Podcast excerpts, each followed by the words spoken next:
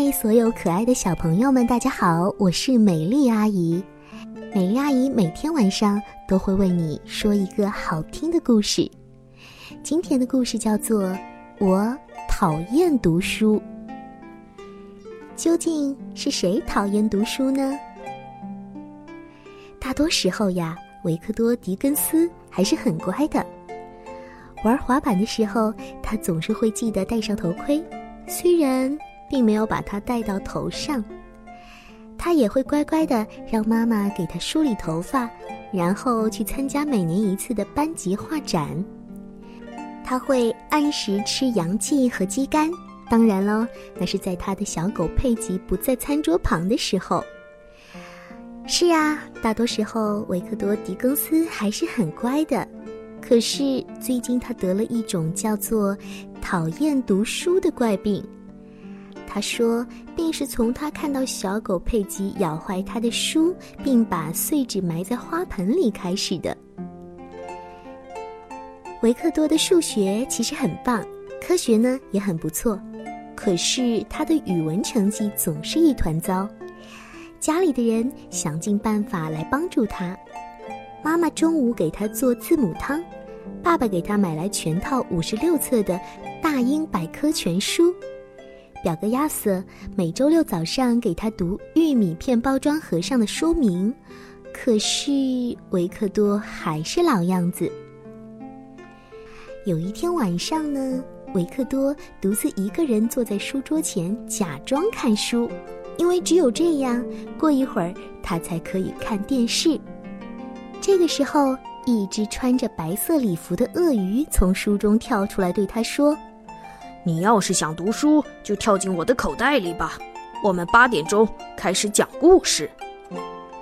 可是维克多大声抗议：“哦，不要！我讨厌读书，而且我最喜欢的电视节目八点钟就要开始了。”他们正说着呢，一只兴奋的小田鼠从书中钻了出来，大声的喊道：“哇哦，金子，金子！你会在这本书里找到很多金子的。”把这些金币种下去，你会变得很富有的。你会有数不清的鬼点子，还有各种各样的梦呢。维克多得意洋洋地说：“我唯一的梦就是梦见你去阁楼的路上会碰到我爸爸的老鼠夹子。”呵呵。这时，一只鹦鹉一瘸一拐地出现了，它嘴里叼着一只烟斗，腿上安着一个木头假肢。看到这一切。维克多好像有很多的问题。我还是那个名叫维克多·狄更斯的男孩吗？我真的在索尔兹伯里小学读三年级吗？彼得森夫人真的是我的老师吗？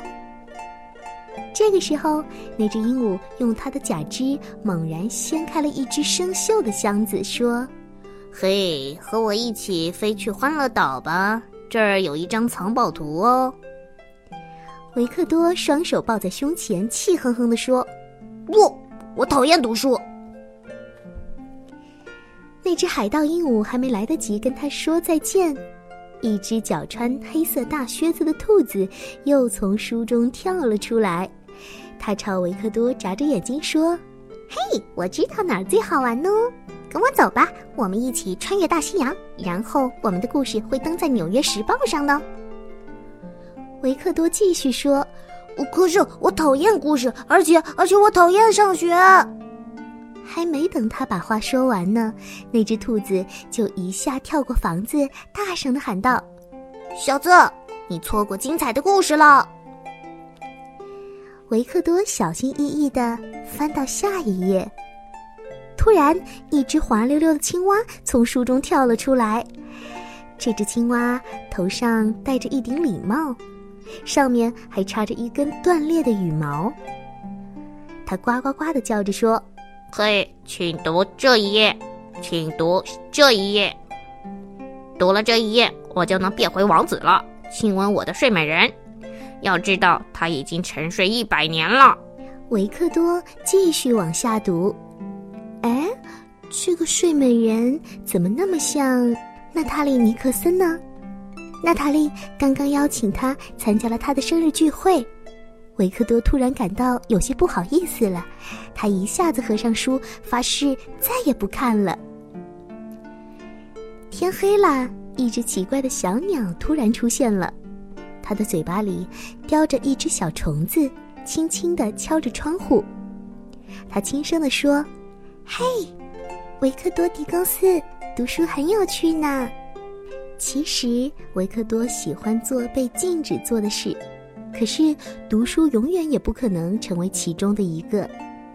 相比之下，他更喜欢捉虫子，然后用脚一个一个的去踩它们。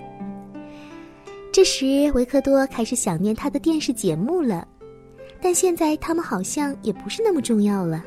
他闭上眼睛，眼前出现了一幅画面：佩吉正在疯狂地撕咬那些书。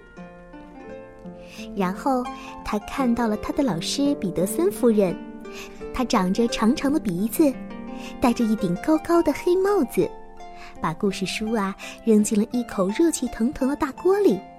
他的同学们在一旁大喊：“我们讨厌读书，我们讨厌读书。”而娜塔莉·尼克森冲在了最前面。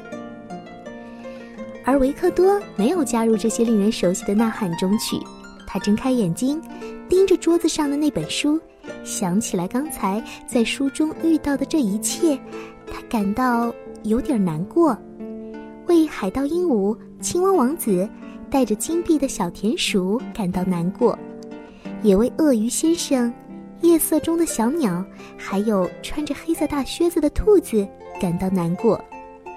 如果他们的故事都找不到了，那怎么办呢？我们讨厌读书，我们讨厌读书。听呀，呼喊声还在继续，但是维克多微笑着翻开那本书，寻找他的朋友们去了。现在他一边读着书，一边希望故事永远不要结束。好啦。今天的故事先说到这儿了，故事永远不会结束。明天的时候，美丽阿姨讲故事，继续为你说好听的故事。如果喜欢美丽阿姨说故事，记得要分享给更多的好朋友们哦。我们明天再见啦。